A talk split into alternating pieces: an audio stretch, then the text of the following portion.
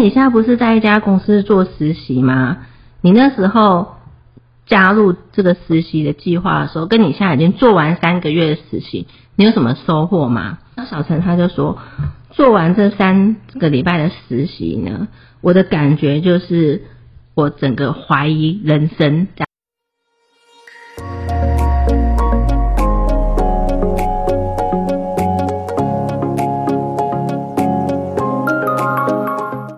听福袋运来，本节目是结合嘉兴子牙、三爪稳健财务军务和谐关系师的共同主持，透过分享真实的个案故事，让你此生福袋运来。你准备接福袋了吗？我们开始喽！各位听众大家好，今天呢我们要分享的真实的个案故事呢，是一个二十五岁的小陈。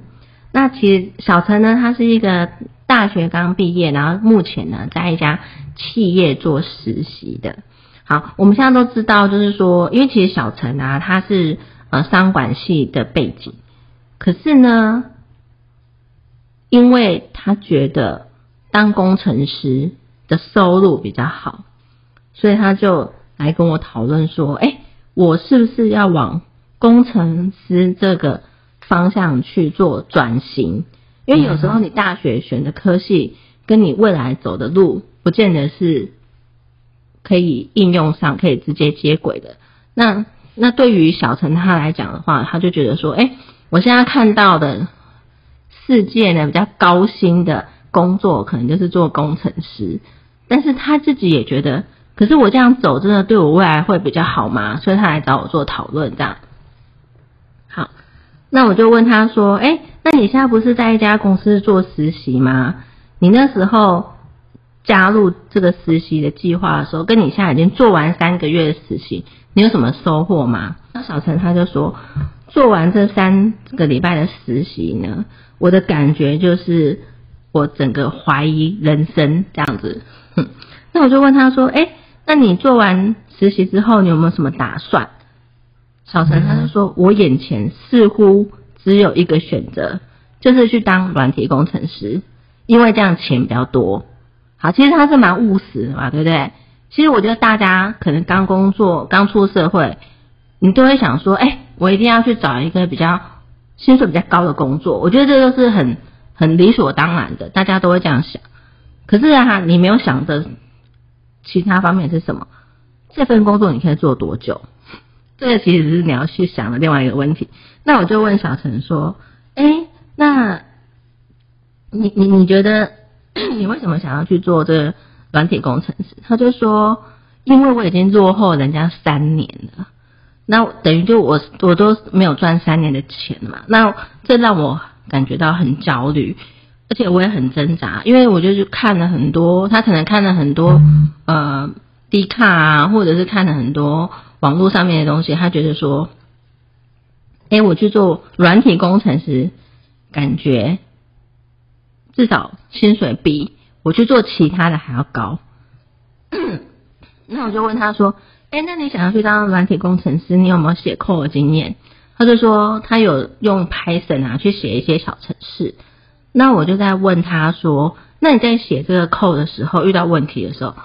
然后一定会遇到一些问题嘛？那你遇到问题的时候，你是用什么样的心情去面对？那你看到你 coding 完之后成品有什么感觉？然后小陈他就回答说：“我看到我的成品的时候，我没有什么感觉，就无感的意思这样子。”好，那我接下来就问他说：“如果呢，你只是因为写软体，它比较好找工作，钱赚的比较多，那你有没有？你会觉得你有办法在这个？”领域呢变得很出色吗？那其实小陈他很诚实，他觉得说我没有办法。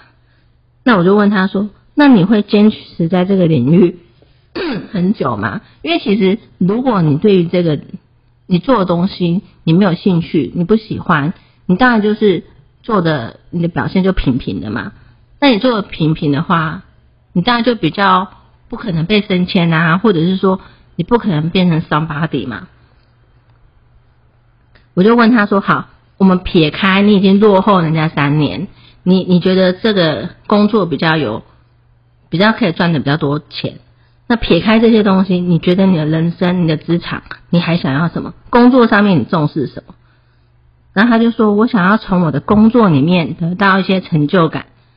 然后投入，然后而且我想要享受我的工作。”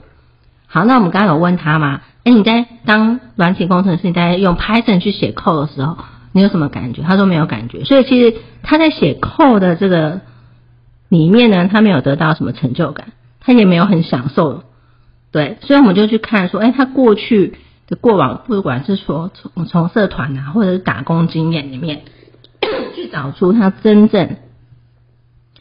发展，因为他发现说，这个只是，呃，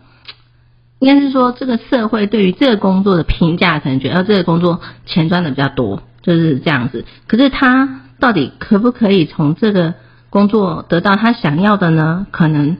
比较少。那我就问他说：“哎，如果你去做软体工程师，那你觉得你是在走近路呢，还是你在绕弯路？”那他就说：“我就有在绕弯路。”所以其实有时候我们的人生啊，我们我们看到的表象，有好像觉得这条路才是我要的，可是其实那条路其实是不适合你的。所以，所以其实我觉得你还是要找一些人啊，去跟你聊一聊，你可能会有不同的收获。那为什么小陈呢？他会有我一定要去找一个比较高薪的工作，因为他觉得他落后别人的。那这种落后的心情啊，会造就你什么呢？会造就你做错决策。哦，我想就是呃，一般的伙伴哈，就是你刚出社会的时候，其实都会羡慕高薪哦，或者说他不管他是在外商哦，或者是如果你是在科技业，就是觉得说啊，一定要在半导体，那你不是在半，你不是在科技业的人，就是觉得说，那我如何进科技业哈？所以其实基本来说，每个产业有每个产业的就是辛酸血泪史哈。当然你在科技业，或者说在一个就是。不管是软体业哈，你当然是可以获得一些比较好的所谓的高薪，那相对性你就要付出比较大的代价，哦，那这个没有对与错，这个总是你要过什么样的生活。那重点来了，回过头来就说，假设说我们只是去追求外在这一些的呃，算是啊别人觉得好的东西，那回过头来是说，我们觉得真的有好吗？哦，所以其实基本上来说的话。一个职涯的发展，我们其实是可能是一个一个工作或一个职涯，其实我们可能要做很久，哦，或者说现在其实很多的时候，我们嗯，在这时代其实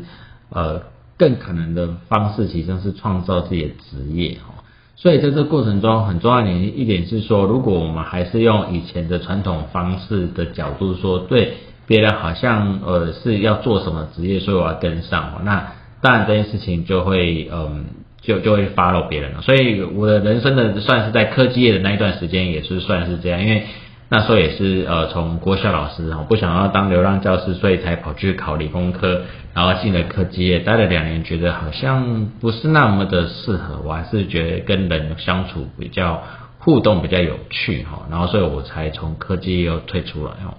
所以你在这个过程中你说后不后悔？嗯。没有后不后悔这件事情，只有你想要怎样的生活。因为其实我们怎样的生活，像我现在的生活形态是，诶，呃，对啊，没有科技业赚三四百万哈，五六百万哈那么多哈，那至少我的生活实际上是开心快乐的，然后每天跟另外一半，呃，生活实际上是比较有品质的。那这个总是你要过怎样的生活？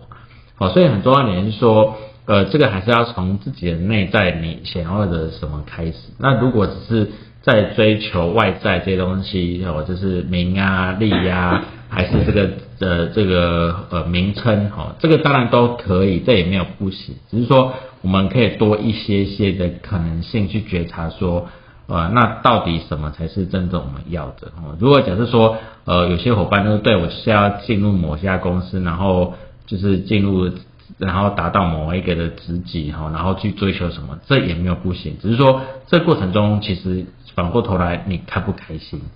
好，那有些人他在追求的过程中，他依然很开心，那当然可以啊，你当然可以去追求这东西啊，这是这是他的热情。因为有些人就觉得说，哦，反正我就在一个呃知名的公司里面，然后爬到。很高的层级，然后我就做的很开心，那当然很 OK 呀。好，可是如果在这过程中反过头来，我们没有做的很开心，然后像这个呃，像今天这个案例，其实他在写程式的过程中，他也没有很开心，代表他其实要重新去观察自己，说那他到底人生他到底做什么是开心？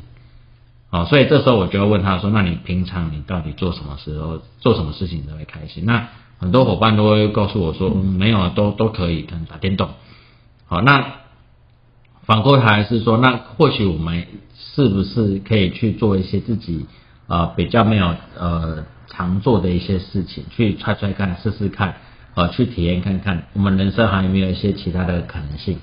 哦，多做一些尝试的时候，多做一些刺激，呃，一些刺激的这个算是嗯，不是做刺激性的一些事物，不是这意思，是说呃是。呃，等于说做一些新的事物，然后去刺激自己的生命的一些的活性。那这样的过程中，我们才会觉察到，啊，对我好像对那个东西会比较有一点热情。好，那尤其在工作的过程中，很重要一点说，呃，可能大家有听过所谓的心流哦，就是一个 flow。那所谓什么叫心流？就是说你在做这个事情的时候，他非常专注。所以你在职涯或者是在你的工作过程中，最好是这件事情会让你废寝忘食。那这才是真正的心流，你才做的开心啊！好，那尤其是呃，有些伙伴可能在打电动，或者说在追剧的时候，我废寝忘食，那就是你的心流啊。只是说这件事情可不可以转换成工作或职业这件事情哦，哦，那又是另外一回事。不过坦白说，因为现在这个时代又跟以前不一样，反过头来你要思考一下，你现在所做的这件事情，对于某些人有没有所谓的意义在？如果有它的意义在，或者说有一些价值性的话。Maybe 你就可以把它变成是你的未来的工作，你就自己创造了自己一个职业，所以这个部分的话就不会限定说啊，那我我今天我在就是在一家公司上班，那我是否可以有兼职或者说跨级要做什么？你像我我举一个例子，大家一定都认识，像 YouTube 老高，他的本职他也是他的他自己有他自己的正职职业，他并不是专门做 YouTube，可是你说 YouTube 他的收入，我想已经。呃，或许是高于他的正职的收入啦。可是问题说做做的这件事情是实际上是他喜欢、开心想做的嘛？哦，并不是为了呃为了去做某些东西而而去做，而是说他是做这件事情本身就是他开心热情的嘛？哦，所以在这边也是呃就是呃勉励大家是说大家一定要找到自己呃生活上或者说职涯上哦，然后是觉得是做的喜欢、开心的事情，那这样你才能持续的做下去。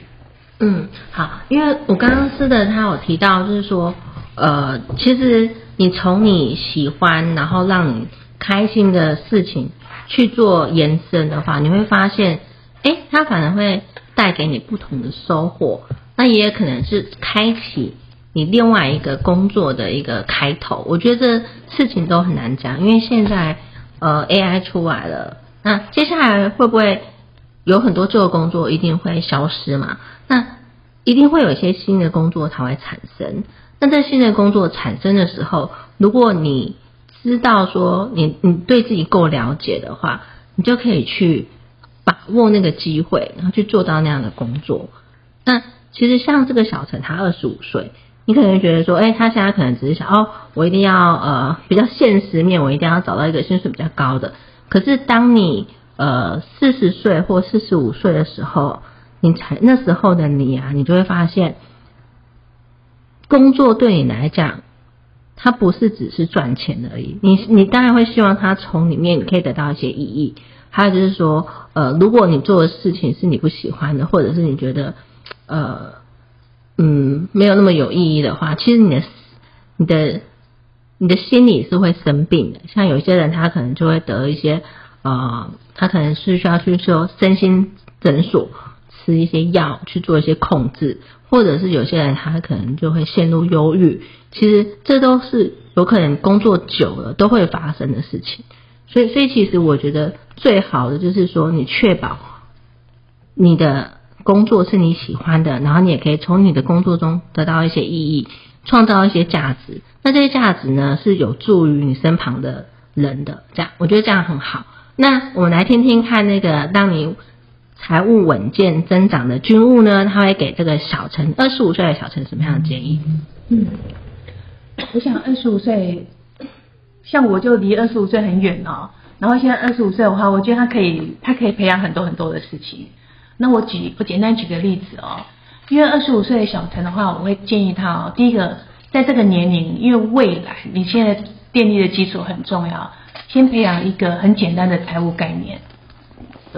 你你一定要知道钱要专款专用，要要有财务概念。然后有些东西太远，我也不要讲太复杂。我觉得先养成一些执行的习惯就好了。我举例哦，假设我们现在二十五岁嘛，我们一个月薪水有三万块。一个月三，那我就会建议哦，大概分成三等份，但是不是均分，也就是说分成生活费用，生活费用的话大概是六六到七成，也就是说一个月大概花一万八，哦，大家自己去抓，我会建议一万八把它花掉，然后另外的部分的话，一定要培养一个储蓄的计划，储蓄的计划大概三到四成，三到四成的话，我我大概建议一个月一万块就好。了，一万八一万，一那三万，那还有两千块呢。两千块丢第三等份，第三等份的话大概就五到十趴，这个是要做什么？这个就属于圆梦的计划，所以我会建议你要先把钱三万块进来之后，分三个户头，或是分把钱用用三个信封都可以。生活费用大概就六到七成一万八，储蓄计划三到四成一万块，另外圆梦计划大概是五 percent 到十 percent，一个月两千元就好了。这样子来讲的话，如果我们能够很持续的进行下去，它代表什么？一年以后我们会有十二万的储蓄，我们会有两万四的圆梦计划，我们会有两万四的圆梦计划哈。这样子来讲的话呢，我我们储蓄就是这样储蓄吗？其实没有的哈。我当我们累积到两万四的时候，呃，二十四万的时候，我就会请大家想一想啊。这边有一个应急费用哦，因为不代表二十五岁的话工作会一直延续下去，也不代表我们不想转职，这中间可能会有空窗，所以我会建议是大概六到十二个月的应急费用，也就代表是大概是十万块左右，最少如果是六个月一万八的生活开销，我们应该要开始工作的时候就要准备开始储存，也就是说我刚刚提到的每个月一万块的储蓄计划，我们就要先存。那十万块的应急费用，当应急费用已经超过十万块的时候，因为我们刚讲一年嘛，一年已经有二十四万了。那我们的应急费用已经开始准备好了哦，所以这时候我们储蓄减掉我们的应急费用十万块，这中间还有一个年轻的小成本，一定要做好一个风险规划转移。但是所有的转移、所有的风险规划都是没有成本的嘛？当然没有，它是要花成本的。但是我觉得可以用最简单的方式，我们大概抓一个一个大概就是一个月大概就两千到两万五，两万五左右的，所以我们讲我们就保险好了啦，一个风险规划转移的保费，它大概就是会如果两万五它，一年大概就三万，也就是说，如果我们的储蓄二十四万一整年下来了，我们减掉我们应该要为了未来做预防的应急费用十万，再减掉三万，也就是说还有九万。这九万呢，我们就可以开始做什么？你就可以开始进入到你的投资市场。这中间哦，不是开始工作的时候就进入投资市场啊，很多东西你还是要有一些概念。我刚刚提到的，你要培养一些财务概念，你要去阅读，你要学习。因为这中间有刚刚有提到了，我有提到一个圆梦计划，如果一整年下来的话，它会有两万次。这圆梦计划，你你是要去旅游，或是说你想要来玩的？或是你单纯想要捐赠，想要回馈某个单位，或是你想要上课、买礼物送家人等等都可以，因为这笔钱要是要花掉的，只是说你要做什么事情来圆你的梦，你你自己要，你没没有想法可以不用花掉，但是它可以继续摆着，未来就是可以去花掉的。如果我们是把它放在投资自己，去上课或去上一些呃财务课，或是对一些产业分析的课，这样子来讲的话，有可能对你未来。在你的理投资那一块的话，它会有帮助。所以我刚刚举例只是一年哦。如果这样下去，我们继续培养这个习惯，两年以后，我们就会有，嗯，一年一个月存一万块嘛，两年就会有二十四万。然后我们的圆梦的圆梦的成本跟储存就会有四点八万，我们能够做的事情就越来越多。所以针对二十四岁的小陈们。我只是希望能够提醒你们，要去养成一些财务，而且要去执行，让它变成一个习惯。等到你三十五岁的时候，这个习惯会让你不会不会随便随意乱花钱，你做事情都是会有方法的。对，大概就是这几个建议。好，我们谢谢军务的分享。那如果各位听众你们也是二十五岁的小陈的话，你们也可以把军务的这个呃建议纳入呃考虑，这样。那其实你三十五岁，其实我觉得更更需要做的。对对对，好，那如果你喜欢我们节目的话，欢迎你下一次继续收听我们的节目。那我们就下次见，谢谢，拜拜。